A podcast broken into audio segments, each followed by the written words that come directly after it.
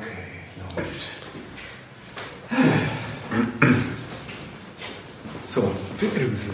Begrüßen, das magst du jetzt. zum wir, haben, wir, haben, Mal. wir haben eine Nummer ja jetzt übersprungen, nachdem wir im Tillmann zwei Stunden Ach, stimmt, ja, genau. Jetzt sind wir bei der Nummer 71. Ach, dann kommen wir gar nicht auf die. Schade. auf die 85. Kommen wir gar nicht. Nee, wie macht man dann so? Kommen wir 83 dann. Gut, ich begrüße trotzdem ähm, ganz herzlich zu äh, Würzmischung Nummer 71. Den Gunter Schunk und den Hans Wolf. Ja, es ist 18 Uhr, Samstag, 27. Oktober. Äh, Gunter Schunk und Hans Wolf. bestreiten mit uns die zwölfte Stunde. Mindestens. Hi nun. Ja. Machen wir Bergfest, oder? Ja, in einer, Ja, es ist Obwohl, es ist in ganz- einer, einer halben Stunde in ist einer es Dreiviertelstunde, in einer Dreiviertelstunde das Bergfest. Ja, Na, eine nee. halbe Stunde. Oder? Nee, wir haben ja die 25. Stunde, verrückt. In eineinviertel Stunden haben wir Bergfest. Ja, schön, dass ihr, dass ihr da seid, weil dann haben wir alle Asterix-Übersetzer heute äh, Ja. komplett. Ja. Bis auf Urban Priol, äh, die mich Der konnte heute nicht. Der, Im Gegensatz zu uns äh, ist er noch nicht reich genug und muss noch mehr Geld verdienen. als müsst ihr Würzburger heute. Asterix Genau. äh, Wir haben ihm damals zu wenig gegeben.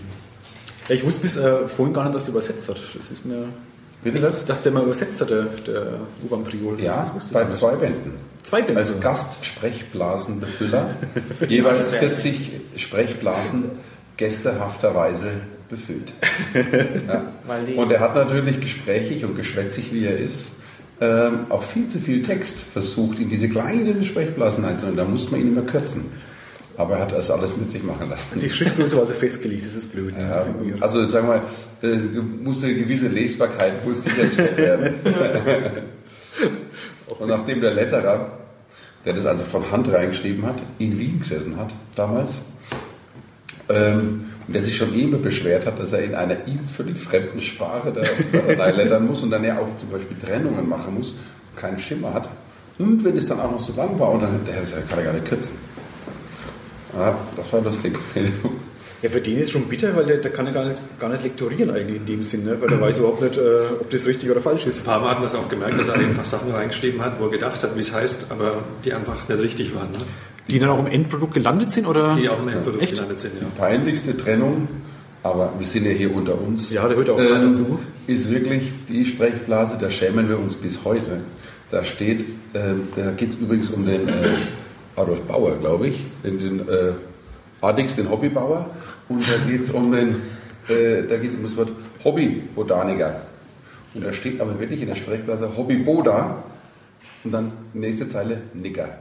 Auch noch Bota, ne? Also, war schon, also haben wir schon mehrfach geschluckt, als wir es gelesen haben damals. Und der, der, äh, der äh, Letterer in Wien, der irgendwie nur die, die, das Word-Dokument bekommen hat damals, um das dann da einzu, einzubauen in die, die, die Texte, die Sprechblasen, den habe ich dann mal angerufen, um noch ein paar Dinge zu klären. Und dann hat er in seiner unnachahmlichen Weise äh, gesagt, weil, nachdem er das ja fertig lektoriert hatte und noch zwei, drei Fragen waren, ja, was? Zwei, dreimal habe ich lachen müssen.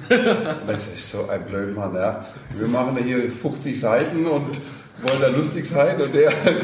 Aber im Nachhinein ist auch wieder klar, der hat ja nichts verstanden. Ist bis heute ungeklärt, worüber eigentlich zwei bis dreimal gelacht hat. Über die Bilder wahrscheinlich. Wahrscheinlich. Wahrscheinlich über seine falschen Trennungen, die gefallen ja, ich wollte gerade sagen, so über, über, über genau sowas. Was er dann geglaubt hat zu verstehen. Ne? Aber der Urban war extrem äh, kooperativ und pragmatisch, muss man echt sagen. Ne? Also super professionell. Der hat es sofort akzeptiert. Wenn wir gesagt haben, du pass auf, wir haben nachgeschaut von der Buchstabenanzahl, das geht nicht rein, machen wir so und so. So, na klar, machst du. Also war Gut, kabarettistischer Pragmatismus einfach. Ne? Das auf jeden Fall. Ja, wir haben eine, sind den ganzen Text durchgegangen, haben das mit ihm gelesen und er hat sozusagen seinen Text dann, dann an der Stelle immer seine Sprechblase dazu gelesen und äh, da waren wir hoch konzentriert, halbe Stunde, und dann waren wir eigentlich schon fertig. Dann haben wir noch, äh, dann haben wir noch eine Stunde Kaffee getrunken auf der Terrasse vom Psychologischen Institut am Röntgenring, nach die Stadt geguckt und, wen wundert's, über Gott und die Welt geredet. Wobei Gott und die Welt im Wesentlichen aus Politik bestand. Schön war es ja auch am Anfang, da haben wir äh, angerufen übers, übers Boxhorn. Ne? Haben wir gedacht, kriege ich mal Kontakt zu ihm, Ja. weil der, da, damals war er noch jeden Monat, glaube ich, sogar hier. Mit diesem Tilt immer, ne? Ja. Genau. Und da haben wir dann gehört, erstmal ich ihm gesagt, eben, ah, ob man Urban das mal anrufen könnte und das ihm anbieten könnte. Dann hat der Piskus damals gesagt, ja, das macht er. Und dann habe ich ihm gesagt, ja, wir können halt auch finanziell echt nichts bieten. Ne? Also wir haben selber nicht viel gekriegt und so. Und ähm, ich gemeint, wissen Sie eigentlich, wer der Herr Priol ist? Das ist einer der renommiertesten Kabarettisten in ganz Deutschland und so. Und ich gesagt, ja, versuchen Sie es halt mal und so. Und dann habe ich gemeint, der ruft mich zurück. Wenn er Bescheid weiß, und eine halbe Stunde später hat er angerufen, okay, er macht mit. ja, weil der Urban war schon in Kindestagen Asterix-Fan und der hat gesagt, super. Wer damit machen kann, dann ist es glaube ich aber schon, dass er für jeden, also wenn mich jemand fragt, Für uns was kann ich genauso. machen? Natürlich. Also, war für uns genauso. selbst für Umme würde ich da mitmachen. Ja. Asterix äh, übersetzen super. Naja, der, der hat natürlich schon eine Menge zu tun. Ja, Aber ich, wie gesagt, ich habe das organisatorisch gemacht. Ihr, war das, ihr seid jetzt drei Leute, das Kernteam quasi, wo allen drei dabei waren. Habt ihr euch dann vier. Vier? Also, wir haben vier Bände. ah, vier, Entschuldigung, ja. Ja. Wobei der eigentlich ist jetzt wieder drei Bände und der nullte Band. Also der vierte war ja nicht der nullte, weil es die Vorgeschichte war. Ja, Prequel. Ja, genau. Macht man jetzt ja so. Kam jetzt am Schluss, genau, das kam aber als vierter Band. Also es sind eigentlich drei Bände, weil die null nicht zählen. Aber habt ihr denn immer zu, zu dritt an dem Zeug gleichzeitig gesessen? Also Ja. im Team? Oder hat da jeder einzeln eine Seite? Beides. Also wir haben uns immer Hausaufgaben gegeben. Also Sonntagabend haben wir uns immer getroffen und ähm, da haben wir gemeinsam übersetzt und dann danach ist immer, sind immer Hausaufgaben verteilt worden, jeder eine Seite für daheim oder zwei auch, je nachdem wie viel Zeit wir gehabt haben und die haben wir dann vorübersetzt, eine allein und am nächsten Sonntag sind dann alle dann nochmal durchgesprochen worden. Wie lange hat es dann gedauert? So? Das ja schon, Der erste hat ein halbes Jahr gedauert, ne? glaube ich. Ja, ja. Denn auf die Da- Weise zieht sich schon in den Hintern. Ne? Ja, und naja, das, ähm, da, da kommen auch noch die ein oder anderen Ideen dann, dann wird, ändert sich die, der ganze Flow ein bisschen, da muss man nochmal drüber. Also das ist ein bisschen so ein iterativer Prozess am Anfang gewesen. Dann später ging das schon ein wenig schneller beim dritten und vierten. Ich habe gerade mal die allererste Sprechblase rausgesucht, ähm, die der Urban getextet hat. Und im Nachhinein muss man sagen, da hat er einen verdammt guten Job gemacht, denn Robert De Niro sagt es ja auch in äh, Es war einmal in Amerika. Am Start erkennt man den Sieger. Und so hat der Urban in der ersten äh, Sprechblase geschrieben: Gute Kollege, was der Hitz heute? Hey, hättest du mal ein klar Bierchen für mich? Magst du ja Ravenzer Zeugel? Okay. wow. Drum Wir können uns eins teilen vielleicht. Und müssen das finnische Bier, Bier mal kalt stellen. Ne? Ja, lachen gut. Falls die- es jemand will. Ich kann schon mehr reden. Also ich glaube, nach eurem finnischen Wodka hier ist es zur Rawetzer genau das Richtige. Na klar. Wobei der Wodka auch nicht schlecht ist, oder? Der Rawitzer Wodka. Ravenzer Wodka. Oh, Markus, kannst du noch mal, noch mal eines draußen aufmachen? Die gehen nämlich leicht hoch. Also manche. Hat letzte Woche mal knapp Verpuffung kam es Geil. 100. Kennst du ja, wenn, wenn eine Flasche hochgeht und du versuchst automatisch diesen, diesen Gegendruck. Ja, ihr könnt auch beide Eichen ziehen. Bitte? Ihr könnt auch beide ein Bier haben. Nee, Nee. Ah, du musst noch fahren. danke. Ich will morgen früh um sieben auch noch reinfahren. Ja, Dann solltest du jetzt mal langsam mit dem Trinken anfangen. Ja, so dass du wieder nüchtern bist. Ja, ja. Habt ihr euch eigentlich was Besonderes ausgedacht für die, für die Stunde, die ihr dann zusätzlich bekommt? Nee. Das die, ist ja lassen wir völlig, die lassen wir völlig offen. Aber da sind wir vielleicht noch redseliger als ähm, heute die erst in der ersten Stunde. Da habe ich gedacht, oh Gott. Es wird ein langer Tag. Ne? Hä? Zwei. Bitte.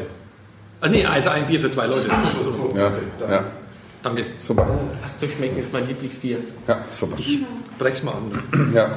Aber, ähm, ach, hast du, kann man eigentlich eine CD abspielen? Ah, nee. Ne?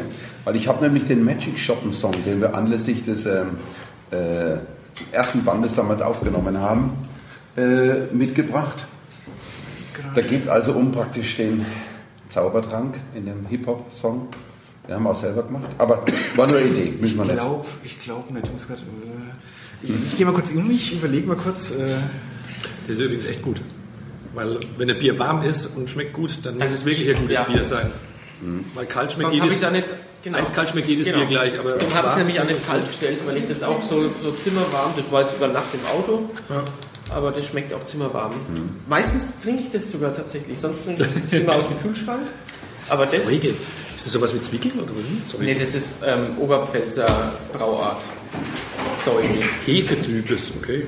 Das ist das, was alle, alle paar Wochen, Monate gebraut wird und wenn der Zeugelstern, der Brauerstern rauskommt, dann gibt es frisches Zeugel.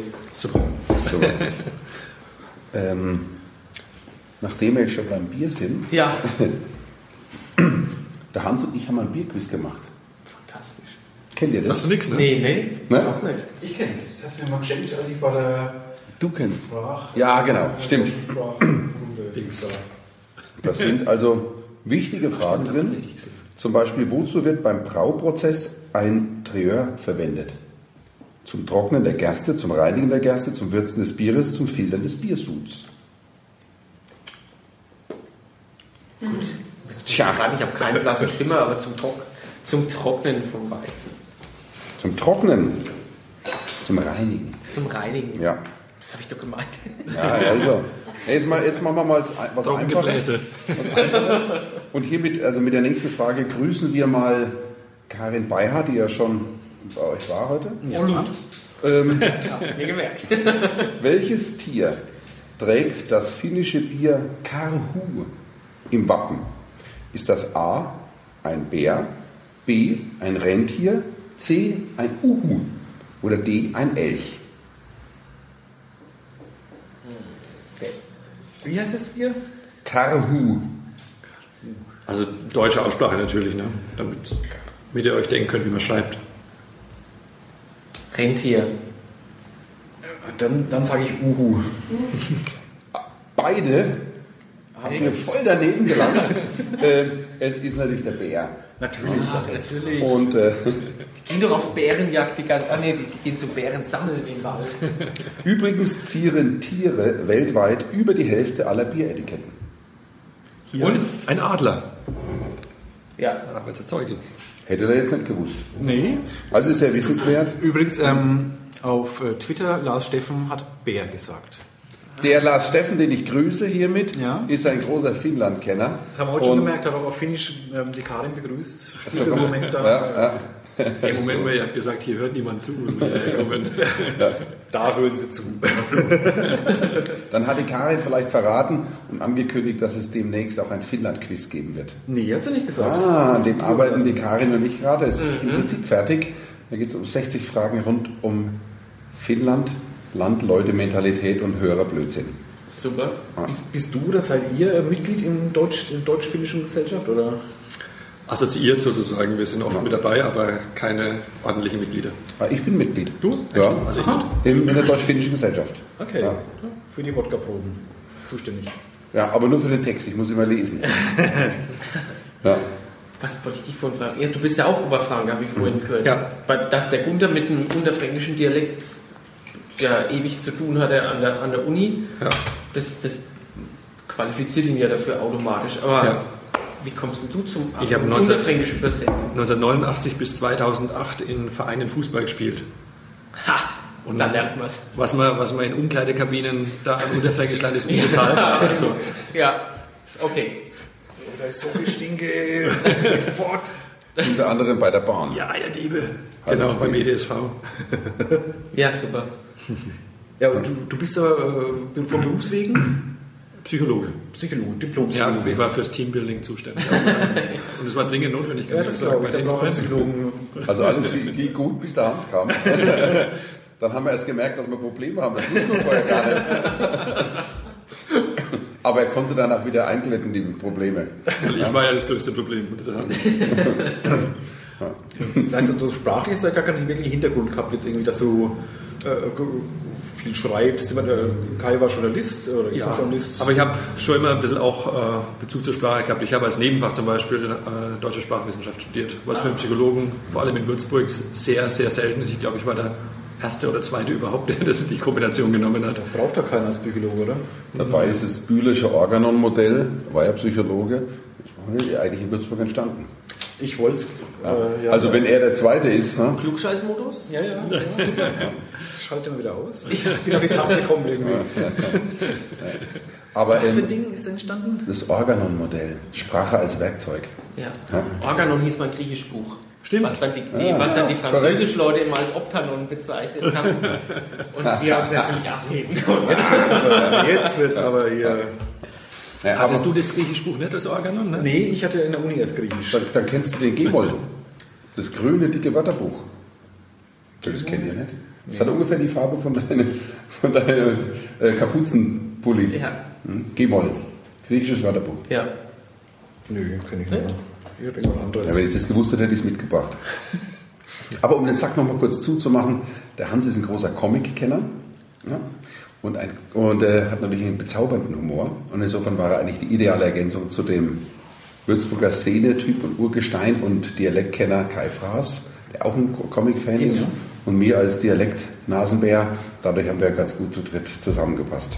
Bist du denn auch so, so also Hans, meine ich, äh, so Hermke, Goldcard, Goldcard-Empfänger? Nee, das nicht. Also ich gehe schon gelegentlich hin, aber, Aber das ist kein eigenes Fach oder so. Nee, das nicht. Okay. wie, wie Kai zum Beispiel. ja. Der hat Fächler, ja. Der Fick. Aber du hast einfach äh, gerne Comics gelesen an sich. äh, Ja, es gab eine lange Comicpause. Also ich habe früher unheimlich viel Comics gelesen als Kind. Und dann gab es mal so am Anfang des Studiums so eine Comicspause und ähm, jetzt eigentlich durch Asterix ging es dann wieder los. Und jetzt lese ich wieder eigentlich regelmäßig verschiedene Sachen. Ein bisschen Alan Moore auch. Und andere Comics jetzt schnuppere ich auch mal anderswo Alan rein. Moore das, äh, From Hell zum Beispiel. Oder V V Vendetta, genau, das von ihm, genau. Das kennt Genau, man oder die, ja. Die Watchmen auch noch. Noch mehr, genau. Und daher ist vor allem Watchmen, das war's, ja. Ja. Jetzt kannst du ungefähr nachfühlen, wie das mir ging, als ich den Hans und den Kai erstmalig zusammengebracht habe gesagt habe, wir drei könnten doch äh, den Asterix übersetzen. Und dann haben die beiden, der Hans und der Kai, sich gegenseitig Namen von äh, Comic-Helden und Serien, Bänden aus den 70ern, späten 60ern, 70ern gegenseitig zugerufen. Ich kannte keinen einzigen. Vielleicht sowas wie Michael Weiland oder so oder den grausamen Hulk oder Hulk. Aber dann war schon Schluss. Und die haben da irgendwie dreiviertel Stunden, ich kam da auch gar nicht mehr in das Gespräch. ja. Späte 60er hier. Späte 70er. Ganz so alt sind wir noch nicht. naja, du rückwirkend natürlich. Ja, du Als hast Kai vorhin von den ganzen französisch- französisch-belgischen Comics erzählt hat, habe ich auch gedacht, ja, Lucky Luke kenne ich doch. Aber den hat er dann ganz zum Schluss mal so beiläufig erwähnt. Ja, aber ja. die ganzen anderen, Ja, das ist so Mainstream halt. Sigurd, ja. Sigurd kämpft. Ich glaube, damit hat er angefangen. Sigurd kämpft. Sigurd kämpft. Ja, das war in den 50ern war das Num Number One Comic. Als der Kaiser Mitte 20 war, ja. Aber da konnte ich noch nicht lesen. Aber die Bilder waren ja auch ganz schön. Ja, War dann denn das ähm, Asterix auf Mayfränkisch, äh, was? War dann das Mayfränkisch äh, Quiz? War das dann so, ist es dann so nebenher entstanden? das war nach dem dritten Band. Hm? Ja. Ja, nach dem dritten Band ähm, haben, Nach dem wir, Bierquiz. haben wir erstmal das Bierquiz gemacht. Genau. Der Hans und ich zusammen. Und dann haben wir gedacht, Mensch, wenn man jetzt Asterix und Bier zusammenbringt, ja, kommt ein Meerfränkisch-Quiz raus. Also die Quizform vom Bier und das Meerfränkisch von Asterix. Und da wurde dann das äh, Meerfränkisch für Deppen und Superexperten mit den sechs goldenen Regeln der meerfränkischen Glückseligkeit. Und da könnte man mal äh, eine vorlesen. Das finde ich super, das Quiz. Da heißt es zum Beispiel, in, ich äh, ganz bewusst die letzte, die sechste äh, goldene Regel der meerfränkischen Glückseligkeit ähm, als Überschrift zum Kapitel Kultur und Region. Glücklich ist, wer vergisst, dass Meerfranken nicht zu ändern ist. Hat der Hans erfunden. Also gefunden, es ist ja eigentlich eine Jahrtausende Ja. alte Weisheit, die wir da wieder ausgegraben haben. Und ähm, Hans hat die ähm, im, nach einem langen, schwierigen Kreativen Prozess. Studium von Urbaren aus dem 13. Jahrhundert oder so. Ja. ja. Nach der Übersetzung aus dem Alt. Ähm, Urfränkisch. Urhochfränkisch. Urhochmeerfränkisch. Ja. Und dann erstmal wieder. Aber ähm, Gibt es da auch eine Lautverschiebung so vom Alt, ähm, Alt Hochmeerfränkischen zum äh, Mittel, Dingens. Mittelneu Also Hochmeerfränkisch? ich glaube, dass die ähm, äh, Franken, dass es denen so aufwendig war, irgendwelche Laute zu verschieben. Die haben es einfach so belassen. Und reden wir noch so belassen. Ja, genau. Ich, ich lese nochmal äh, von dem Kapitel 2 Mentalität und Menschen nochmal eine zweite goldene Regel der meerfränkischen Glückseligkeit vor. Wenn man sich an die sechs Regeln hält, dann steht einem nichts mehr im Weg, die äh, ewige mehrfängliche Glückseligkeit zu erreichen. Das ist so eine Art Karma-Prozess. Ne? Also die zweite heißt nämlich, hab Sonne im Herzen und Schoppen im Blut, dann brauchst du nichts anderes, denn dann geht's dir gut. Ja, finde ich jetzt auch langsam. Ja? Sympathisch. Wenn du mal wieder in ein Poesiealbum reinschreiben müsst, ne? Wenn ich das nächste Mal eins vom, von der Fünftklässlerin kriege, Also, ich hab's ja daheim. Hast du schon sechs Sprüche parat für sechs Ja. Poesiealben? da kann ich aber zwei sprachliche Peinlichkeiten aus meinem Leben berichten. Als ich in der Grundschule war, gab es diese Poesiealben schon. Die kamen damals auf. Und ähm, die, die, also die, klar, ich war ja in Coburg an der Schule und dann musste man dann halt immer bei den Mitschülerinnen, die haben das mitgebracht, dann musste man dieses Bussi-Album schreiben. Und dann habe ich äh, das nie weiter hinterfragt, sondern mir war klar, damals gab es für Kinder dieses Magazin Bussi-Bär und ich habe gedacht, dann ist das wahrscheinlich wegen diesem Bussi-Bär das Bussi-Album. Ich habe da auch nie hinterfragt, dass da Poesie drauf stand, wenn sie überhaupt drauf stand. Und erst Jahre später habe ich gemerkt, dass es sozusagen die oberfränkische Aussprache Poesie war. Ja, das Bussi-Album. Ach so, Ja, Poesie-Album, Das Bussi-Album. ist das Pussy-Album. Und, ja, und ich habe also, das kam so ein Flashback, zehn Jahre später, dachte, ach du Scheiße. Ja, und ähm, ähnlich peinlich war auch äh, weit, also viel später, also weit rückwirkend, also in der dritten Klasse, ähm, als ich in der dritten Klasse war, kamen die sogenannten Tageslichtprojektoren auf, die, also die Overhead-Projektoren. Jetzt bist du in der dritten Schule, in der, an der Grundschule, in der dritten Klasse und du kannst ja gar kein Englisch. Und der Lehrer kam und hat also diesen, dieses neue Gerät, diesen Overhead-Projektor mitgebracht. Ja. Und also wenn du eh nicht Englisch kannst und du hörst nur diesen Overhead-Projektor, dann versuchst du natürlich herauszufinden, was es heißen kann.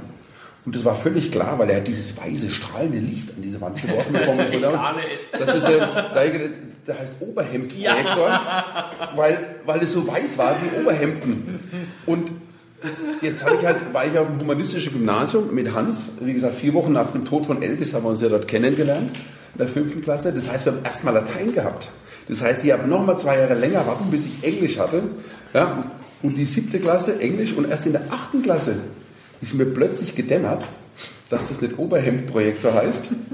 Äh, Ich habe dann im Nachhinein gedacht, hoffentlich habe ich das Oberhemdprojektor immer so ausgesprochen, dass jeder gedacht hat, der hat Oberhemdprojektor. Ja.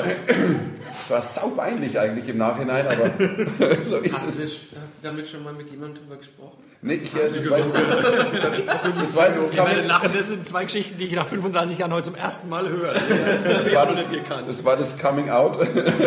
Aber das wäre super doch für den nächsten Band von der Weiße Neger Wunderbar. Stimmt. Ja. Das genau wäre sowas, ja. Top-Geschichte eigentlich Ja. dafür. Einmal das Bussi-Album, weil Ja. das gibt man eigentlich nur jemandem, den man lieb hat. Ja, Oberhemdprojektor. Ja, das ist auch, wenn du so, wenn du so einen Terminus hast und du verwendest den, hinterfragst du den ja gar nicht mehr. Ne? Das Das hat ja auch irgendwie Sinn gemacht. Also, Natürlich. weißes Und- Oberhemd. Ja, ich weiß auch noch an, an der Uni, als ich das erste Mal in, die, äh, in das äh, Hauptseminar oder Mittelseminar gegangen bin, von Professor Huschenbett, fand ich den Namen sauwitzig. ja, Wieso? und, ähm, aber schon in, der zweiten, schon in der zweiten Sitzung war das halt der Huschenbett oder der Huschi, du hinterfragst es nicht mehr. Ja?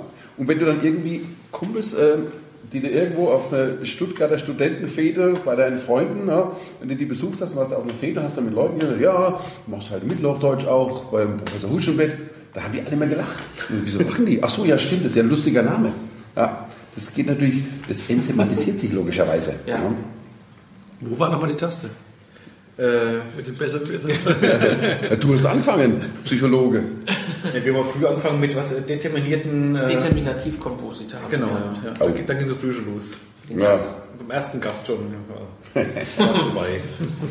War sehr Und faszinierend. da habe ich die Begriffe noch nicht rausgebracht. Ich habe die Rede draufgebracht und dann haben mir alle Begriffe gefehlt. Das, war das fand ich voll peinlich. Das kann ich ja drüber lesen. Ne? Ja, Jetzt zu spät wieder. Ich habe euch was mitgebracht, fällt mir gerade ein. Gastgeschenke! Hurra! Und zwar, ähm, um noch mal ein letztes Mal auf den Asterix zurückzukommen, bevor wir das ganz vergessen. Wir haben damals ja, ähm, das Haut wie Magic Shoppe als Spruch hat und hatten ja auch äh, drei Boxbeutel, nämlich einen mit dem Julespital, einen mit dem Bürgerspital und einen mit der staatlichen Hofkellerei, einen Bacchus, einen Silvaner und einen Müller. Und die wurden dann mit einem von uns eigenen Etikett, ähm, so Miefränkisch und so weiter und ähm, Oxfordshire stand drauf und Würzbeutel, so haben wir also Boxbeutel gemacht, man Bockstolz. Daher kommt übrigens auch Boxbeutel, also Boxstolz. Äh, drauf, ähm, dass, dass wir einen eigenen Boxbeutel rausgebracht haben. Und da ging auch äh, von jedem Verkaufen ging auch was so für einen guten Zweck. Das war damals die Mönchberg-Klinik, ne? äh, dieses Kindersta- äh, Kinderstation, genau. Und dann haben wir also diesen, da stand auch äh, Magic Shoppen drauf. Und dann haben wir extra Aufkleber machen lassen vom Verlag, das haut rein wie Magic Shoppe. Und wir haben vielleicht 3000 von den Dingern haben wir dann verteilt. Ja. Und wir gedacht, das ist, ist der perfekte, der perfekte Autoaufkleber. Und in der Tat, ich habe in den mittlerweile zehn Jahren, hey, wir haben zehnjähriges, ähm, zehn Jahren habe ich genau zweimal einen solchen Aufkleber auf einem Auto gesehen. Wahnsinn, das Ah. ging, ja, ging ja ab wie Hölle. Also. Ich frage mich, wo die anderen Die Aufkleber sehr gelandet sind. wieder ab. Ja, das war das Problem. Bei mir nämlich auch. Nach dem ersten Regen war er weg. Echt? Auf jeden Fall. Dann muss ich von Ihnen an die Scheibe. Äh, auf jeden Fall haben die dann irgendwann, also den, haben wir halt 2003 rausgebracht, den Aufkleber. Und drei oder vier Jahre später hat, ähm, hat dann jemand vom Verlag angerufen, ob wir noch Aufkleber wollten. Die hätten noch welche. Und dann haben wir äh, gesagt, na klar, wir, wir haben doch zweimal oder dreimal bei euch nachgefragt, ob wir noch welche habt. Wir bräuchten, die sind alle weg und so. Und da haben wir gesagt, ihr habt keine. Doch, doch, das sind noch mindestens 500 Stück. Ja, schickt sie. Wupp, kam auch das Päckchen und dann haben wir die bekommen. Da steht drauf, diese vom Lebbes Gebäst, die Muselfranken. Das heißt, die haben also bei EHPA, bei dem Comicverlag, irgendwie Mainfränkisch, Mehlfränkisch und Muselfränkisch verwechselt und haben uns dann 500 Muselfränkische Aufkleber. Und da habe ich gedacht, also keine schönere Gabe kann Nee, ich nee, eigentlich überreichen. Die hänge ich auch gleich neben mein äh, Finnin, finnisches äh, Ja. Das ist ja geil. zwei Fremdsprachen für mich. Das passt wunderbar soll denn Wir verstehen es auch nicht, das ist eine fremde Sprache. Hat ihr doch keine Ahnung, was, Lemmes ist? das? Kann Leben. Lemmes Gebäß? Vom Lamm gebissen? Die sind doch vom Lamm gebissen. Eieiei, das ist ja. So wie bei uns die Hand am übersetzen? Also ich hab noch- Oder ist Mosel schon wieder zu weit weg vom Saarland? Ich hätte noch 300 Stück zu Hause. wenn ihr mal welche braucht, wenn ihr mal Mosenfranken zu Gast bekommt, Ja. sagt Bescheid. Ja. Dann können wir wegen Franken überhaupt? Wo soll das sein? an der Mosel. Trier. Der- Ja, klar, eine Mosel, aber das ist schon kein Ripuarisch, Rheinfränkisch und dann Moselfränkisch. Dort kommt auch unsere ganze Weinbauterminologie her. Du musst mal die Taste da drücken. Ja, Die hängt irgendwie, ich weiß auch nicht. Klugscheißer-Taste. ja. ja bitte, jetzt habt ihr Ja, super, also- jetzt ähm, sind wir. Danke. Es gab doch sicher Auto, oder? Ja, Ja. aber ich überlege jetzt gerade, ob ich das tatsächlich auf mein Auto brauche. Also auf jeden Fall ist es maximal zweckfrei. Ja. Vor allem in Raberts, in Ostoberfranken. Ja, das verstehe ich nicht. Und dann, ich habe jetzt erst einen Muselfragen und habe gesagt, was kommt denn jetzt? Politisch unkorrekt ist. Wo bist du, Hans, wo bist du hier genau aus? Auch aus der Nähe von Coburg. Ah ja, Aber Staff. klar. Logisch. Aber mein Vater kommt aus Ostoberfranken. Also fast aus derselben Gegend. Selber Ecke da. Ja, Selber. Münchberg. Münchberg? Münch? Münchberg. Ja. Münchberg. Das ist so Dreieck Hof, Hofsel, Münchberg. Berühmte Dreieck. Hat man nicht gehört? Nee, das, Nee, nee, das das, Dreieck nicht. Nee. In welchem Ort gibt es Nützelbräu? Oh. Es war, ein Fichtelbeck. Unglaublich nützlich. Nee, sagenhaft nützlich. Nützelbräu. Woher kam das? Werbeslogan? Sagenhaft nützlich. Nützelbräu. Nützlich. Aber wir haben immer. Sch Schädel-Elend getrunken. Ja. Also Schädel-Elend. Oh ja, das mag ich auch nicht. Und, und was haben wir noch gehabt? Pilzbräu. Pilzbräu, weiß mein. Oh, Puls. Ist Pilzbräu. Das stimmt. Ja. Also das ist das Rabitze. Ja.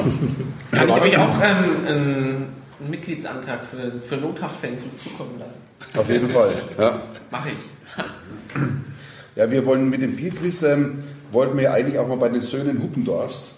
Äh, äh, wir waren schon zweimal eingeladen, äh, in die Jury zu gehen beim Huppendorfer Bieradlon als Bierpäpste. so, schnell wird man ja, Ja. Papst. Und wenn man so ein Bierquiz hat, was ja eigentlich nur aus Internetrecherche besteht, wir haben selbstverständlich kein Bier getrunken während der Arbeit an dem Quiz. Aus Huppendorf. Das habe ich nämlich. Hubendorfer.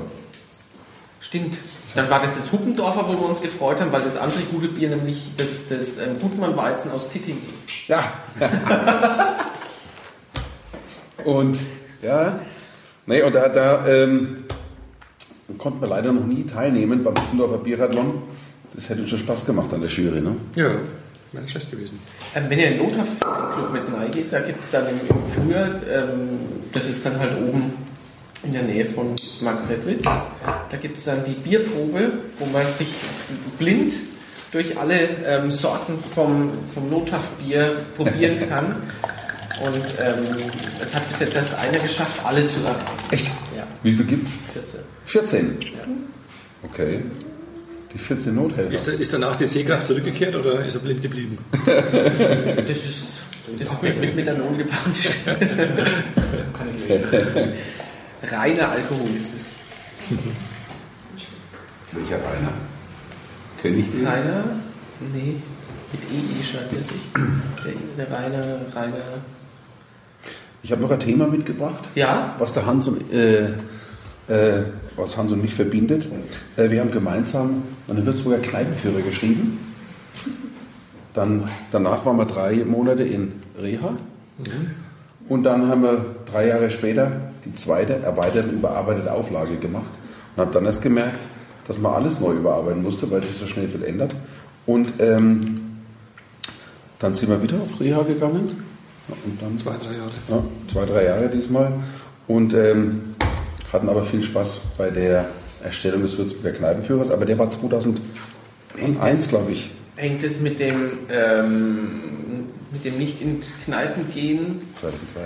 oder in unbekannte Kneipen gehen zusammen, was die Karin früher erzählt hat? Dass Das man ist da Kneipen geht, die man eigentlich gar nicht kennt. Wien, was war das? In der Küfner? Nee, Stufe? unten am Main-Kai, unterhalb Ja? vom Maritim, die Ja, ja, Küfner- das ist Küfner- Küfnerstube. Küfnerstube. Küfnerstube. Ja, das ist super. Ich habe, als wir da reinkamen, ähm, da hat uns dann gleich, das waren eh nur, Bist du auch Institutmitglied? Ja, Ah, selbstverständlich. da, da, ähm, das, da waren eh nur zwei Leute am Tisch gesessen, aber niemand war am Tresen. Dann haben wir festgestellt, dass der eine, der am Tisch saß, der Wirt war und der andere war sein Kumpel. Und der hat uns auch gleich zugeprostet. Und dann habe ich gedacht, boah, ist das ein kleiner Mann. Ja? Ähm, weil der hatte so einen großen, so eine Maßkrug. Ne? Ja. Und ähm, der hat total klein gewirkt dann irgendwie dazu, der Mann. Äh, dann hat sich später herausgestellt, dass das ein 3-Liter-Maßkrug war. Und dass in der Relation der doch wieder normalwüchsig war. Ja? Das war echt, also es lohnt sich da mal hinzugehen. Das ist auf jeden Fall eine Reise in die Zeit. Unter anderem, weil eine Wurlitzer äh, äh, Jukebox Das drinsteht. hat die Karin erzählt, mit den zwei Markstücken, die man für einen Euro Ja. am Dresden kaufen kann. Und wir haben sogar dann, äh, wir haben dann sogar Innen, Innenaufnahmen gemacht mit, der, mit dem Fotoapparat. Hat er aufgeschraubt. Das ist super. Fantastisch. Ja, und, über die, und es hängen eigentlich Fotos von allen Weinkönigen über dem Tresen. Auch nicht schlecht. Ja, Bis 1923. ja. Ja, vielleicht äh, diese nicht gehört haben, ähm, es gibt das Institut, Institut, Dut, Dut, Dut. Institut. Ja, muss man aufpassen mit harten Konsonanten. Würzburg tut was. Genau, Würzburg Dut was? Jemand ist so geil bescheuert. Ja. Na, es Das ist, ähm, das ist ein Geheimbund, dachten wir erst, aber äh, es ist so halbrichtig. das ist eine ganz offene äh, Offene Vereinigung zur kulturell- kulturellen Läuterung der Würzburger Menschheit. Das ist sozusagen unser äh, Leitmotto. Und das heißt, ähm, ge- Zusammensein und äh, Wissen teilen. Das ist ja der, das, einzige Gut, was mehr wird, in dem was teilt. Das ist Wissen. Ja. Super. Ich hab ein und, Wiki, und dann haben wir gedacht, dann machen wir, gesagt, als ich da unterschrieben habe. dann, dann haben wir gesagt, dann machen wir zum Beispiel die, die, die Aktion Unbetretene Kneipe. Wir laufen also durch die Stadt und gehen in Kneipen rein, wo wir noch nie drin waren und wo wir vielleicht uns auch nie reintrauen würden. Ähm, und haben dann echt tolle Erlebnisse gehabt. Das Petrini zum Beispiel im Kronbühl ist, ist großartig. Echt? Das ist großartig, ein toller Laden. Ähm, Lorbeerbaum.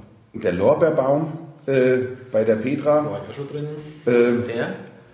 Bleich. in der Bleich Ah ja. gegenüber vom Schelmenkeller. Ja. Genau. Ah ja. Und, und auch die Küflerstube unter anderem. Also da, äh, das ist also eine Aktion, Wir haben ähm, im Moment eine Vortragsanfrage laufen und zwar an Robin Dutt, den Fußballtrainer, Ja. ist klar. Und zwar über Fußballstrategien des 21. Jahrhunderts. Und wir hoffen, dass er uns natürlich mal beehrt. Wir haben ihn auch schon zum Ehrenmitglied im Dutt Club gemacht. Das, ist- das ist, ist eh klar. Und wir wollen auch mal ähm, den Vorsitzenden der nordbayerischen Friseurinnung zu den Haarstrategien des 21. Jahrhunderts einladen, insbesondere äh, mit Blick auf die Entwicklung des Dutt, der ja mal lange Zeit fast weg war als Haartracht und der jetzt wirklich ganz deutlich zurückkommt. Punktuell, ja. Ja, Und auch wieder gegangen ist, aber. der ist, der ist wieder da.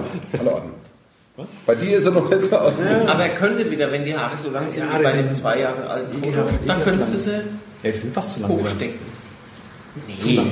die gehen ja weit über die Schulter. Achso, das, das, ja. das war verboten. Weil, Was in dem Kneipenführer jetzt da so äh, drin? Ah, man und, ja, ich gebe mir die sofort, aber ich verweise mal kurz, das kannst du dann mal. ich kann was vorlesen. Ja, und zwar, wo ist es? Die Weltenformel der Kneipensterblichkeit. Die haben wir. Also, wie, wie, Die soll ich jetzt vorlesen.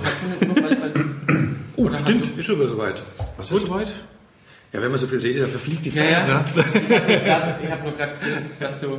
Aber stimmt gerne bleiben, das war keine Kein Problem, vielen Dank. Was? Was? Das was? passt. Was ich passiert hau gerade? ab. Achso. Ich denke noch einen Schluck auf euer Bier, weil das Zeug ist wirklich gut. Das ist ein gutes Zeug. Also, ich noch. gebe gebe Ähm. runter die Mitgliedsanträge. ja, ja. Der Hans muss einen Schließer sprechen. Also ich werde sofort Mitglied, wenn ich das mit der Deutsch-Finnischen Gesellschaft da Mitglied geworden bin. Danach ist sofort Nothaft Okay. die nächste, die auf der Liste ganz oben steht. Ja, vielen Dank für die Einladung. Ja, gerne. gerne. Wir Viel Spaß dir, noch. dass du da warst. Hans, Haltet durch. Servus. Hans? Tschüss. Danke dir. Bis bald. Tschüss. Tschüss. Und ähm, was wollte ich denn noch sagen? Du hast jetzt auch ein Gedichtband rausgebracht bei Das Bild, um Gottes Willen. Vielen Dank. Danke, danke, danke, danke. Markus, unser Kleinhirn. Das Bild. Äh, Ähm, Hans, das Bild? machen wir das Bild gerade noch hier? Ähm, oder was war das mit dem Bild gerade? Wir müssen noch ein Foto machen für, unser, für unsere Würzmischungsseite. Wenn, du- wenn dich gerade ganz kurz nochmal hersetzt Und dann und dann macht ist der. gleich passiert. Also den Markus finde ich sehr praktisch gerade. Ja. Also Markus Sommer meine ich, nicht Markus.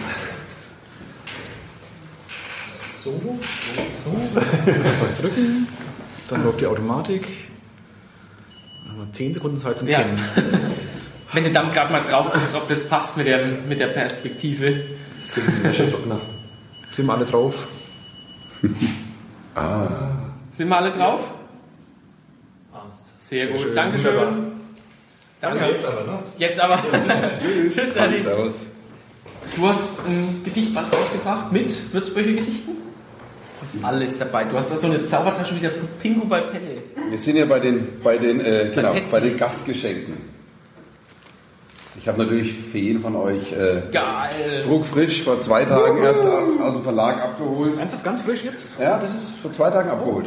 Okay. Ähm, und das ist ein Haiku-Band und der heißt Sendeprotokoll in 17 Silben und 99 Gesängen. Unterzeile The Rock'n'Roll Haiku Collection. Ja, Haiku, jetzt verstehe ich das, als du mir das auf, auf Haiku? Chat geschrieben hast mit, mit Haiku, hä? Haiku ist eine japanische Gedichtform. Die Besonderheit ist, dass die erstens sehr alt ist, zweitens ähm, äh, sehr streng in ihrer Form ist. Also, die hat genau fünf Silben in der ersten Zeile, sieben Silben in der zweiten Zeile und fünf Silben in der dritten Zeile. Das hat was von einem Elfchen. Von dem? Elfchen, kennst du das nicht? Ja, ja, ja, genau. Ja. Fies. Ja, aber ähm, du musst natürlich diese, du musst diese äh, Form einhalten. Ja. Und die japanische, äh, äh, die japanischen Haiku drehen sich eigentlich nur um die Natur. Ja. Die ersten beiden Zeilen bauen irgendwas auf und die dritte Zeile ist oft eine Art überraschende Wendung oder so. Ja. Conclusio. Und das ist jetzt sozusagen die Übertragung inhaltlich auf, auf unseren Zeitgeist, Ja. aber die japanische Form. Und du kannst also alle 99 Haiku ja, plus Bonustrack durchlesen und du wirst äh, immer finden, dass die Silbenzahl eingehalten ist. Also etwa ähm, bei dem bei dem Haiku, äh, dem allerersten gleich auf Seite 14, das wäre dann so, das wäre immer so eine Art Natur-Haiku. 35 Grad. Stahlbläue über Würzburg. Die Innenstadt klebt. Die hast du dir ausgedacht. Ja, das sind alles, genau. Das ist ja so eine Art ähm, kleine kontemplative äh, Kiste, wo man sagt, man hat irgendwie zu tun und ist eine Gewürche drin und dann sagt man, jetzt muss man ein bisschen Gedankenpause machen, dann macht man ein Haiku und dann kann man wieder weitermachen. Hier wäre jetzt ein Boxbeutel-Haiku. Flaschen und Leute. Schlanker Hals und dicker Bauch. Form der Harmonie. Trifft's. Kann man drüber nachdenken. Oh, der letzte Hieb ist sogar erwähnt. Da wohne ich ums Eck. Ja, Aber der heißt ja nicht mehr letzter Hieb. Das heißt ja Konak am letzten Hieb. der, der, der ist leider, ähm, das ist übrigens, Und ist immer so spelunkig. also am letzten Hieb, äh, die Kneipe war schon sensationell. Da, den, den haben wir auch äh, reingeschmuggelt in den Kneipenführer damals. Der Verlag hat natürlich, du musstest ja immer einen, ähm, also eine Beschreibung machen für eine Kneipe oder für eine Bar oder so Ja. und erklären, warum das ein Ausgehtipp ist, warum Ja. das toll ist oder so. Und du solltest dann auch bewerten mit der Anzahl von, Sekt, äh, von äh, Sektkelchen. Ja. Sechs Sektkelche war also praktisch Höchstlob. Und dann haben wir den letzten Hieb genommen und haben halt einen Sektkelch vergeben. Dann hat er gesagt, ja, hat der Verlag gesagt, na, also ein Sektkelch ist ja keine Empfehlung, den können wir nicht mit reinnehmen, das ist ja nur so eine Stadtteilkneipe oder so. Ja, aber Kult. Nein, kommt nicht rein. Dann haben die das rausgenommen und da waren wir natürlich traurig. Der Hans hatte damals einen sehr schönen Text geschrieben. Als wir dann äh, das, die überarbeitete Auflage rausgebracht haben, zwei, drei Jahre später, haben wir gemerkt, es ist affenartig. Äh, 123 Kneipen mussten in alle reingehen. Die Preise hatten sich verändert, die Werte hatten sich verändert, die Namen, das Konzept, die Sonderangebote, Zocken um die Zeche und was alles. Scheiße, das ganze Ding komplett. Wir haben gedacht, das ist kein Problem. Da zwei, drei Texte vielleicht ein wenig anpassen. Nix, es war richtig Arbeit. Und dann haben wir gesagt, pass mal auf, liebe Leute vom Verlag, schickt uns mal das Dokument. Ja? Und dann machen wir das, das war glaube ich ein PageMaker hieß das Programm, ähm, schickt uns mal das Dokument und dann schreiben wir das alles selber rein, sonst werdet ihr wahnsinnig mit den ganzen Änderungen und Korrekturschleifen und so. Und dann haben wir einfach mal schwuppdiwupp den Text eingefügt vom letzten Hieb. Keiner hat es gemerkt. Nö. Und der ist jetzt da drin in dem Band mit einem Sektkelch und Trotzdem eine Empfehlung, aber gibt es ja nicht mehr, ne? Ziemlich schade. ja, das ist ja Kneipensterblichkeit. Ja. Ja. Sag mal, wenn die, der hat ja immer die Tür offen gehabt und du bist da vorbei zu der Zeit, wo er noch geraucht hat. Du bist vorbei und von der Bushaltestelle hochgelaufen oder runter bei so einer. Das hat dich angestunken. Also wir sind da zu Und du viert hast dran. von außen immer nur die Spielautomaten gesehen und die wenigen Typen, die entweder am Tresen oder Das waren die vier, die vier Weiß, Weißbierhengste vom Dreseneck. Ja. Die vier Muskel, Muskeltiere mit der Bauchmuskel. Und da war auch sonst niemand drin. Und wenn du reingehst, wir sind da zweimal rein zur Recherche. Und das, sind, das war so eine Kneipe, du machst die Tür auf und das Gespräch verstummt. Ja, das, Das war so- sensationell. Wie heißt diese Kneipe neben dem Dotzel, da um die Ecke? Du den Dotzel? Ja, ja, ja, das ist die Nabelschnur. Ist das Nabelschnur? Ja, das ja ne, eigentlich heißt der Holzapfel. Ach genau, Holzapfel, ja, richtig. aber ähm, du hast, das ist eine interessante Geschichte, dass du ähm, Gasthausnamen hast oder Kneipennamen und die oft verkürzt werden, wie Zauberberg, der Zaubi ne, oder Schambinski, das Schambi. Dass aber eine, eine Kneipe einen Spitznamen hat, das ist sehr, sehr selten. Und, ja, und der Holzapfel, ja, direkt beim Dotzel ums Eck, äh, der heißt Nabelschnur, weil da die werdenden Väter äh, neben dem Judenspital einkehren und hat da also äh, mehrere Bierlängen unter Umständen lang gewartet, ähm, bis das Kind geboren äh, war. Und deswegen saßen die dann in der Nabelschnur.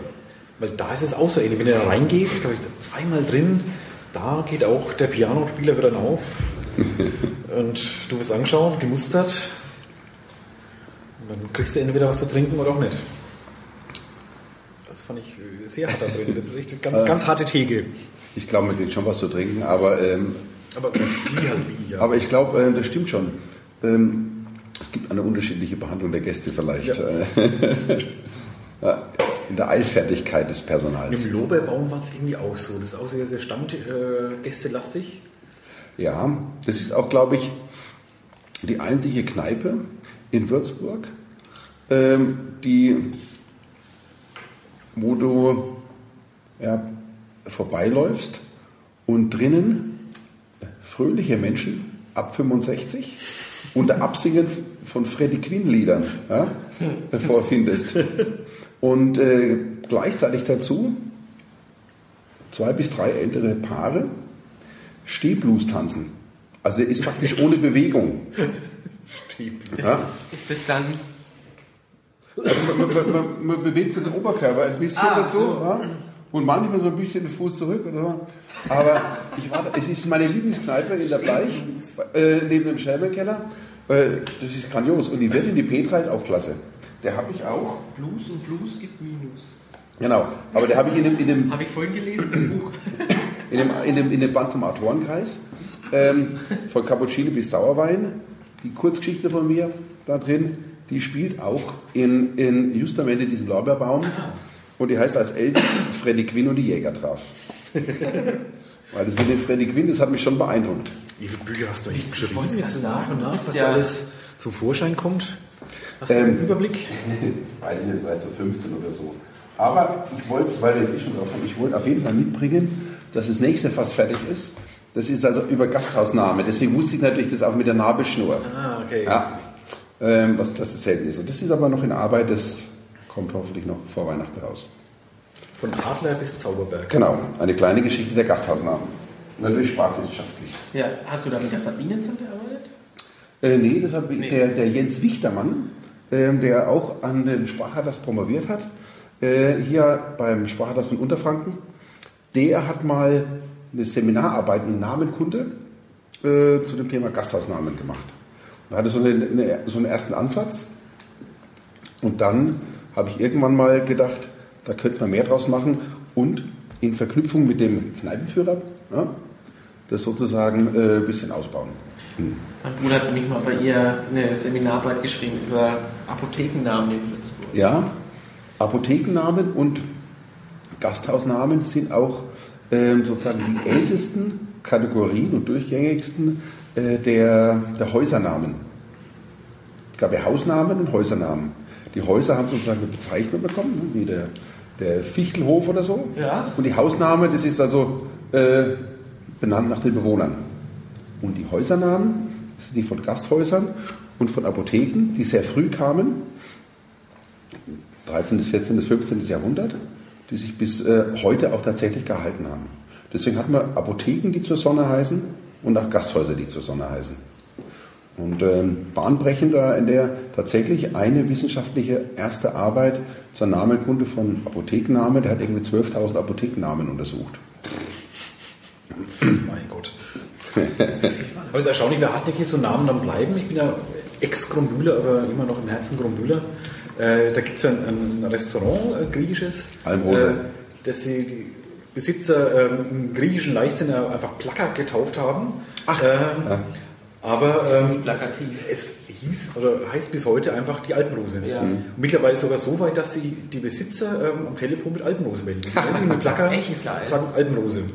Das hat zum Beispiel das Muck verloren. Das war lange Das- ja noch das, das, das Knarr und Wuttig. Und der Name ist, das war eigentlich böse, dass sie den Namen Knarr und Wuttig abgeschafft haben. Ja, ähm, in der Tat hat vor zwei Wochen jemand zu mir gesagt, dann treffen wir uns halt im Knarr. Ja. Ne, Donnerwetter. Ja, Das man lebt lebt man. manchmal noch, aber es ist Äh, ja. also natürlich stirbt es irgendwann aus, es ver, ver, ver, verflüchtigt sich. Und äh, Muck, äh, der Name Muck, wisst ihr, woher der kommt? Das ist eine Das ist- Abkürzung. Irgendwas, hm, hm, Ein Initial, Kneipe. Initialwort. Ja. Martinas und Christians Kneipe. Oder sowas. M-U-C-K. Deswegen war da auch immer ein M, da war immer ein Punkt nach dem Buchstaben. Ja. Ist doch, ja. Ist nicht mehr? Ist doch. Nee. Was? Die Punkte oben, oben drüber im Schild sind die weg. Das kann sein. Ich glaube, da sind sie noch. Das kann sein, dass es ähm, da noch oben noch steht, auf dem anderen Schild nicht mehr. Weil die Punkte sind dann irgendwann wie bei der FDP wieder weggegangen. Grüßen wir gerade ins Allgäu. Okay, Ja, grüß mal auch Allgäu. Ja. Gut. Ja. Also Gasthausnamen ist jedenfalls ein spannendes, lustiges Feld. Da hast du auch mal eine Führung gemacht, glaube ich, dann eben. Hast du eine Gasthaus- oder Gasthausnamenführung gemacht? Nee, das war ein Vortrag. Ah, war das ein Vortrag? Ja. Ah, das Ja. ist gewechselt. Ich dachte, eine Führung Ja. war es. Die, ähm, wir haben aber mal fünf Führungen gemacht ähm, durch Würzburg. Das war ein anderes Buch, Was war los in Würzburg 1950 bis 2000. Da ging es um die Geschichte des kleinen Mannes. Also, wo war die, welche Tanzschule war in den 60ern angesagt? Ja, wann kam das erste Schaschlik aus äh, Kiliani und die erste Zuckerwatte und so. Und dann haben wir eben, das war eben 2000, ja, kam das Buch raus. Mit der habe ich mit dem Peter Nossel gemacht. Und dann haben wir mit mehreren Leuten ähm, Zusammenführungen gemacht, zum Beispiel ähm, mit dem äh, verstorbenen äh, Vorsitzenden der Fischerzunft, dessen Name mir gerade nicht einfällt. Warte, ich kann nachgucken. Das nee, das war die Flößer, das war der Flößer mit Fischerzünft. Ja, ähm, der hat uns dann sozusagen die, die Plätze der Fischer in Würzburg, um so, so, so alltagskundliche äh, äh, historische Führung gemacht. Und da war auch eine mit, mit, Gast, äh, mit Gasthäusern dabei, wo das Alhambra, das legendäre Alhambra stand. Ne? Und die Huttenzähler natürlich. Das Alhambra das erste Café, angeblich erste Café in Würzburg oder nee? Nein, aber das war- das war ein Café zumindest, ne? Ja, aber auch mit Tanz. Ja. irgendwas- und das war, irgendwas- ähm, das war ein Paradeplatz. Und ähm, die Huttensäle, wie gesagt, die, die dann jetzt, wo, wo jetzt der Teegut ist, äh, waren. Es kommt ein Hinweis übrigens, ähm, 50% haben wir geschafft. Danke. Bergfest. Nee, halb acht. Markus Sarkowski vom Theaterensemble sagt. Ja, aber es sind ja 25 Stunden, darum müssen wir. Ach so. Ist das schön? Ja. Ohne Winterzeitverschiebung ähm, wäre es tatsächlich so, aber eine halbe Stunde müssen wir noch durchhalten. 25. Okay. Aber danke Markus für die Ja, Aufmunterung. danke. Wie viel müssen wir? Naja, ihr seht ja doch munter aus. Ja, Ja. super, super. Wie hieß das Kult früher? Das hatte auch einen cooleren Namen als Kult. Kult? Das Kult. Ja, der Landwehrstraße. Ja, ja, aber ich weiß nicht, äh, wie das früher hieß. Das weiß ich jetzt nicht. Ich weiß nur, dass es ähm, natürlich das Kavo und die Pille gab. Ja. Und das waren, das waren Kultinstitutionen in der Stadt. Ähm, und die, das Kavo hieß ganz früher, glaube ich, nur Disco. Und da hat man schon nach Sonntag, das war Sonntag um 15 Uhr, standen die schon äh, an, die, jungen Leute, obwohl es erst um 16 Uhr aufgemacht hat. Stand schon eine Stunde an. Und äh, um 19 Uhr mussten die dann wieder raus, äh, weil die dann heim mussten, weil wir dann, äh, ja, äh, das waren also noch andere Zeiten. Über Twitter kommt die Anfrage, äh, und was ist mit der Hobelbank? Die Hobelbank, also die gehört natürlich zu der Kategorie der Objektnamen. Die ist ja da in der Nähe vom Schabinski parallel Genau, in, der, ja. in der Gasse da, bei der Chat-Tankstelle rein. Und es gibt, ähm, man kann Gasthausnamen gut einteilen in verschiedene Gruppen. Also zum Beispiel die Gruppe der Berufsbezeichnungen, äh, ne, wie der Würzburger Kutscher und Mhm. so weiter oder der Nachtwächter, aber auch in die, in die Gruppe der ähm, Sachobjekte. Ne? Also das Spundloch ne? oder die Hobelbank. Ne? Die Küferstube wäre dann wieder äh, eine äh, Berufsbezeichnung. Ne? Und war dann da mal eine Schreinerei, heißt das? Oder was? Oder? Nein. Nee, Nö. hat mit nichts zu tun. Äh, muss nicht. Nein, nein. Also warum jetzt eine Gast, eine, eine Kneipe genau diesen Namen hat, muss man immer nachfragen. Die Entscheidung, die liegt nicht auf der Hand per se. Es gab Phasen des Zeitgeistes, wo man gesagt hat, man möchte also etwa eine nationale Phase. Da hat man dann das Fürst Bismarck, den Kronprinz, ja, den Reichsapfel oder so, ne? genau. das Germania oder so äh, äh, gegründet. Es gab natürlich dann auch äh, die Gegenbewegung, äh, Freiheit ne? und so weiter. Ähm, aber das ist trotzdem eine Vermutung, warum der Wirt genau diesen Namen gewählt hat. Vielleicht war er Schreiner, ja? vielleicht fand er einfach nur, er hat gesagt, wir machen viel Holz rein und es war teuer oder so. Aber es gibt natürlich vereinzelt äh, Namen, da kann man das nachvollziehen. Das ist Schampinski etwa.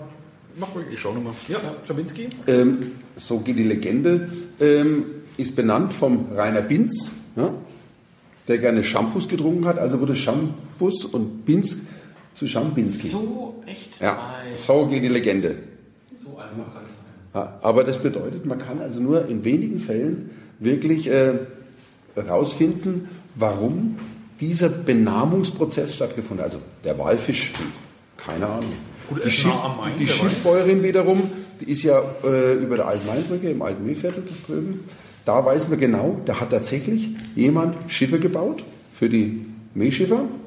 Und wenn die kamen, die Kunden, um sozusagen zu besprechen, dass sie ein Boot wollen oder es kaufen wollen oder wie auch immer, dann hat die Frau von dem Schiffbauer für die gekocht, ja, als Kundenservice, das weiß man auch. Und so wurde dann aus der alten Schiffbauerei, ja, wurde dann, hat man einen Teil der Kernkompetenz sozusagen aufrechterhalten und hat dann daraus ein Restaurant gemacht und dann wurde das sozusagen die Schiffbäuerin. Also da kann man es konkret nachvollziehen. Kam bei Einwurf irgendwie, äh, was ist Einwurf, ähm, Anmerkung, Zeitgeist, aus der Linde wurde das Timeout. Das stimmt. Das war ja zwischendrin das Zeller Torbeck. Was Also- nach der Linde liegt. Ja, doch. Echt? Die Linde, das war natürlich eine sehr, sehr, sehr lange Zeit, hieß es die Linde. Dann war es eine kurze Phase des Zeller Torbeck äh, unter dem Geschäftsführer, dem Herrn Peine. Ähm, wie der Name sagt, irgendwie hat es nicht so gut funktioniert. Und ähm, Timeout war ja dann, auch das lässt sich sozusagen in den Kontext stellen, von der Katja Knoll, jetzt Männer, die ja in der ersten Bundesliga äh, Basketball gespielt hat. Ähm, ihre äh, Kneipe, eine Sportsbar, steht ja auch drauf. Und wer sich erinnert, in, als, die, als sie geöffnet hat, äh, war, also die, die, Geschichte Nummer eins war, die Decke wurde ohne Leiter gestrichen. Das hat nämlich Dirk Nowitzki gemacht. Ja? Ja, der hat bei meiner Oma auch einen, einen Ja? Flur gemacht. Der Decken hat Nee, auch mal sein, die Decke Dirk Nowitzki gestrichen. Also Dirk Nowitzki hat die Decke gestrichen. Und das Zweite war, es gab, man musste ein paar Stufen hochgehen und zu den Stufen hin gab es ein Sprungbrett. Und äh, wie man das so aus dem äh, Sportunterricht kennt. Ne? So Schul Schulsport. Ja. Und die, äh, die Katja Knoll hat damals ähm, dann gesagt, sie möchte die Kneipe Timeout nennen, weil das ja eben die kurze Auszeit ist, ne? wo man halt dann im, gerade beim Basketball, ja? wo man dann sich rausnimmt. Und so ist es ein guter Name für eine Kneipe. Also da kann man es auch nachvollziehen. Sie hatte mit Basketball zu tun. Es war eine Sportsbar. Ja? Und ähm, wie gesagt, das Motiv, das ist sozusagen auch programmatisch. Geh doch mal in die Kneipe, nimm mal Auszeit vom Alltag und hab eine gute Zeit. Also ich hoffe, ich habe das jetzt hinreichend äh, erklärt. Zur alten Landwehr hieß das früher. Was? Das Kult. Ah, das kann sein, okay. Wusste ich nicht, aber es klingt gut. Ja, passt jetzt zur Landwehrstraße. Ja, Oder Gasse. ja, Landwehrstraße. Okay. Und das Toskana ist früher zur Bastion, weil, was, weil das hat meine, meine, meine Oma hat das, sagt das fast bis heute noch, Zur wenn es so Bastion. geht. Das ist in der alten Bastion. Die Schweizer Stuben heißen jetzt Knossos Das ist super. an der? Schwarzen Promenade. Ja. Die hießen aber früher auch anders. Also ist jedenfalls ein tolles Thema, Finde ich auch. das Namen. Ja. Und da hast du dich ja voll reingestürzt. Naja, es macht ja auch Spaß. Und wie gesagt, durch den Kleinführer gab es ja schon auch ein bisschen äh, eine Kernkompetenz. Äh, Ja. ähm, ich könnte dir mal den Haiku wieder vorlesen zum letzten Hieb. Also wohlgemerkt immer 5 Silben, 7 Silben, 5 Silben. Ja. Letzter Hieb, Zapfhahn, Weißbier, Hengste am Tresen, Schweigen und Saufen. Das habe ich vorhin gesehen, wo ich dich da gleich nach dem Ja. letzten Hieb gefragt habe. Okay, äh, dann hast du auch, es, ähm, es gab ja den Herrn Kneuker, der viele, viele Jahre das Johanniterbeck gemacht Ja. hat. Und äh, dem habe ich einen Haiku gewidmet, äh, der heißt Höchstes Schoppenglück fand man zur Abendstund im Johanniterbeck. Ich meine, das ist eine Einladung. Fünf Silben, Kneipenname mit fünf Silben, da musst du ja Ja, ein Haiku draus machen. unbedingt, ja. Ja, logisch. Sander Tor Beck. Artikel. Das Sander Torbeck. Ja. Nicht der? Das Beck? ja. Echt? Ja, ja. Warum? Ähm, das ist ähm, um, wahrscheinlich, um das äh, durch den Genus zu äh, unterscheiden. Der Beck hat es gemacht, ja, betrieben, Ja, ja. aber das Beck ist wie das Gasthaus. Das Gast. Ne? Ah, Ähnlich wie beim Radio. Da gibt es ja entweder der Radio oder das Radio. ja. Gibt ja, und das ist ähm, zwar regional unterschiedlich, aber auch individuell. Und das hat Der Radio ist das, wo das Radio rauskommt. So kann man es auch so erklären, aber eigentlich ist es so, dass, dass das ursprünglich ist ja nur ein Kopfwort Ja. von den deutschen äh, Kurzwörtern sozusagen, ein Kopfwort. Der Kopf ist erhalten geblieben und der Wort Schwanz ist weggefallen. Ja? Also ähm, entweder es war der Radioapparat, da wurde, blieb dann der Radio, oder das Radiogerät, da blieb dann das Radio. Ach so, oder Ja. so. Ich habe jetzt Und deswegen glaube ich, dass- und und- Ah, ja. das, ja, okay, nee, ja, das ist klar, aber äh, ursprünglich kam das, also diese Genuswechsel. Ja. Und ich kann mir vorstellen, analog, das, das Wirtshaus, das weg. Wenn ich sage, wir gehen zu dem weg, dann geht man zu der Person. Ja. Dann ist es nicht so, dann ist es, äh, dann unterscheidet man nicht sozusagen äh, zu dem Gasthaus. Deswegen gibt es normalerweise auch in ganz Deutschland ähm, in jeder Stadt, jeden Kneipen nur einmal. Es wäre blöd, wenn du sagst, wir treffen uns heute Abend im Goldenen Anker. Das hast du aber drei goldene Anker. Da sitzt der eine da und der andere dort. Also ganz wichtig, dass Kneipennamen immer nur einmal vorkommen. Außer in Aachen, da gibt es zweimal die Krone, weil dann irgendwie was eingemeindet wurde. ja. Wie ist es in Großstädten? Ich weiß nicht, in Berlin und so sind immer alle Kneipennamen einzeln, also äh, Unikate. Normalerweise ja, aber natürlich äh, gibt es ja schon auch mal vereinzelt Doppelungen. Gerade auch durch so, so, so, Allgemeinung, Allgemeinung. ja. Ne? Das ist schon, äh, aber eigentlich äh, macht es ja Sinn, dass es jeden Kneipennamen in der Stadt nur einmal gibt ähm, oder vielleicht sogar deutschlandweit, weil man dann das Namenrecht sozusagen als Marke noch hat. Völlig faszinierend. Ja, hat was, ne? Ja. Ja. Wir müssen öfters in die Kneipe. Also. Ja. Ja, es ist ja auch wissenschaftlich. Ja? Wegen Namenkunde betreiben, Namenforschung. Und ähm, was ihr bestimmt nicht wusstet, dass der Namensschatz im Deutschen wesentlich größer ist als der Wortschatz. Es gibt viel, viel mehr Namen, als es ansonsten Wörter gibt. Auch Markennamen, Flurnamen, nicht nur Personennamen, Spitznamen, Kneipennamen Ja. und so weiter. Namensschatz ist größer als der Wortschatz. Oder kannst du auch kreativer sein. Man, ähm, einfach einen Namen neu erfinden geht ja. Ja. Neues Es ist Wort. äh, schwierig. Also ein echt neues Wort. Ähm, angeblich ist ja das Wort Gas äh, eines der, der letzten Wörter, die sozusagen wirklich erfunden wurden. Angeblich aus dem griechischen Wort Chaos und von einem belgischen Chemiker als Wort eingeführt. Ansonsten neue Wörter werden nicht erfunden, sondern entstehen nur durch Wortbildung. Ja? Kernkraft ja? War ja auch ein neues Wort. Noch dazu ein bisschen manipulierend, Kern klingt gut, Kraft klingt gut, ist eigentlich Teufelszeug oder Brennstäbe. Ja. Aber es sind nicht neue Wörter im Sinne von neu als Wortschöpfungen, sondern nur Wortbildungen, die aus bestehenden Materialien zusammengesetzt werden. Determinierte. Zum Beispiel. Determinativkompositor. Genau. Ja. Na? Ja, Ich habe heute was gelernt, auch Ja. ich nicht mehr wusste, wie es heißt. das ist der. Dazu hätte ich ein Haiku. Wenn Katholiken demonstrieren, sind das dann schon Protestanten? Oder schwierige Frage. Darf die rechte Hand des Chefs ein Linkshänder sein? Bei welchen Gelegenheiten fallen dir solche, solche Sprüchli ein? Das Schöne ist, es geht immer, äh, geht überall, geht auch für jeden. Das ist ja nichts Besonderes. Du musst nur dich mal hinsetzen, im Bus oder im Büro oder wo auch immer, und musst mal drüber nachdenken, wie du jetzt mit den fünf, sieben, fünf, sieben irgendwie was zusammenbaust. Wenn du Spaß an sowas hast, dann machst du das überall. 5, 7, 5. Ja. Silben. Fertig. Und in grenzenloser Selbstüberschätzung und Amtsanmaßung habe ich drauf geschrieben in 99 Gesängen, äh, also 3x33, genauso wie das Dante in der göttlichen Komödie gemacht hat, 3x33 äh, äh, Gesänge. Und deswegen sind die auch benannt, die drei Kapitel mit. Der erste Gesang ist das Inferno. Logischerweise der zweite Gesang ist das Purgatorio. Ja ähm, Läuterungsberg und natürlich der dritte Gesang Paradiso, das Paradies. Maßlose Selbstüberschätzung.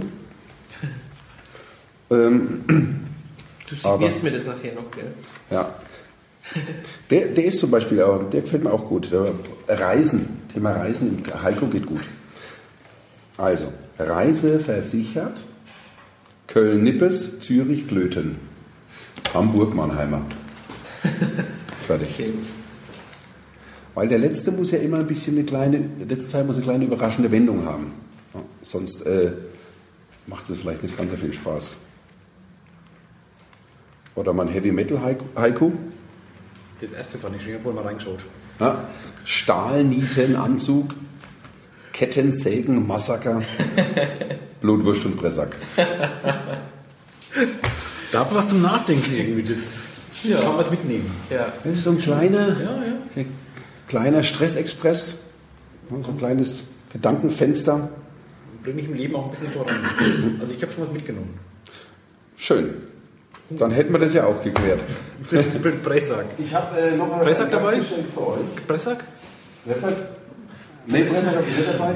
Aber ähm, ich habe geschenkt bekommen den Original Seehund, und zwar aus Kronefeld, Ostfrieslands großer Kräuterlikör, in der Form einer Robbe. Was ist da drin? Ja, Ostfrieslands großer Kräuterlikör mit dem Namen Original Seehund. Überraschenderweise steht da oben drüber noch in, in lila männlich. Ich weiß auch nicht, was das bedeutet. Aber ich habe gedacht, vielleicht können die Menschen draußen an den Geräten damit was anfangen. Weiß nicht, die Frau Scharf vielleicht, wenn sie zuhört, äh, die ist halt mit einer Nähe, groben äh, regionalen Nähe. Vielleicht kann die was dazu sagen. ja, hat er wegen. Ja, ja. Also großer Seehund, männlich. Großer Seehund männlich, Man ja. merkt's, ja.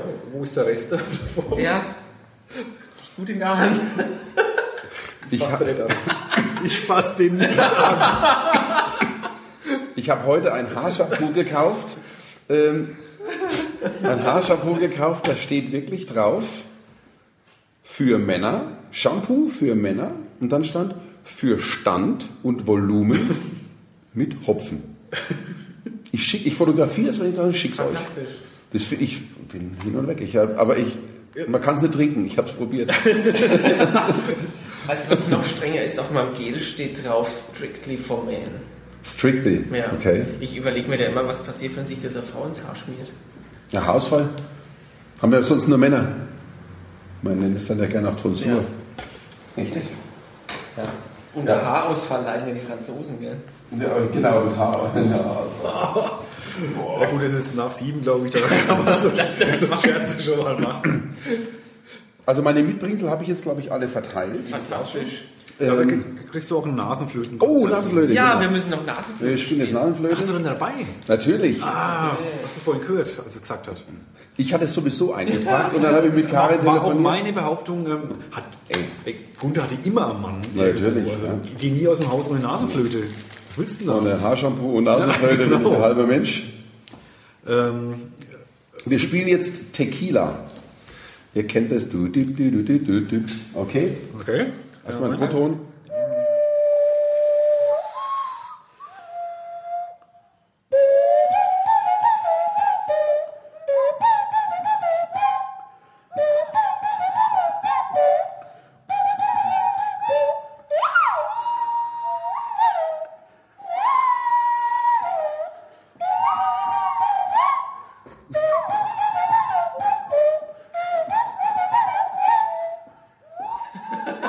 Ja doch. Fantastisch. Großartig. Tequila in der Nasenflöte. Twitter-Applaus jetzt bitte. War großartig. Das sieht man viel zu selten Nasenflöte. Ich finde es ein tolles Instrument. Also ich Unterschätztes mehr. Instrument, ja. Schon. ja. Geht eigentlich fast immer, außer bei Schnupfen. Ich habe vorhin auch vom ersten Mal, ich habe mich nicht getraut, so richtig durch die Nase hinauszublasen Ja. und habe mal vorsichtshalber erstmal die Nase geputzt. Also das Oberkreuzberger Nasenflötenorchester hat, wun hat, wunderv- äh, hat, hat, wundervolle Interpretationen von großen Musikklassikern der Weltgeschichte, unter anderem The Good, The Bad and The Ugly. Ähm, lieber nicht. Weil ähm, die haben aber auch aus der Klassik und alles. Ein echter CD-Hörtipp. Oberkreuzberger. Mach mal. Nasenflöten. Nee, das war ja. Ich glaube, du presst sie zu arg auf die Nase drauf. Ja. Konzentriert.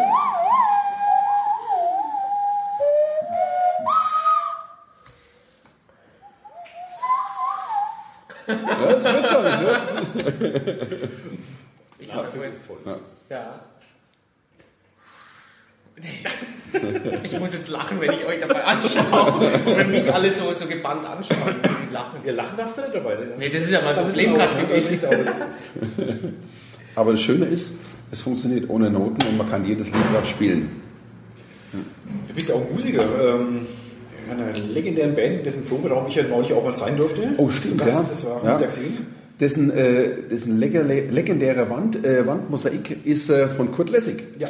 Der gestern wiederum anwesend war bei der Eröffnung der Ausstellung in der Sparkasse Mainfranken in der Hofstraße von den insgesamt 14, von 14 Künstlern der Künstlergilde der Hetzfelder Flösserzunft. Und Kurt Lessig, Lessig hat ein tolles Mosaik gemacht bei uns im Proberaum. Ja, also wirklich toll. Äh, Würzburger Silhouette in irgendeiner Form, so Stadtansicht. Wirklich toll. Vom Neuen Hafen. ja, Sensationell. toll. Ich fotografiere es und schicke es euch. Aber es ist schade, dass es so in einem Büroraum verrottet. Ne? Ja, Das ist echt, echt aber man, man kann es schlecht mitnehmen, weil es ja in der Wand drin Ja, ist. und die Wand ist lang. und dann müssten wir die ganze Wand und dann hast du freie Sicht auf, auf ein Silo. Ja, aber hast du jetzt musikalisch mal die Nasenflöte mal verwendet, so für Blues? Ja, in der Tat. Sehr vernünftig. Ähm, ich habe allerdings, wir haben gestern mit Mucho Mojo, der Bluesband, äh, im Schelmenkeller gespielt, beim Werner. Und wie immer im November oder im Oktober, Ende Oktober, Anfang November spielen wir da immer. Und da hatte ich blöderweise die Nasenflöte vergessen. Ja. Äh, Das hat mir auch im Nachhinein leid Ja. getan. Aber nächstes Jahr. Das heißt, du trägst sie eigentlich oft bei dir.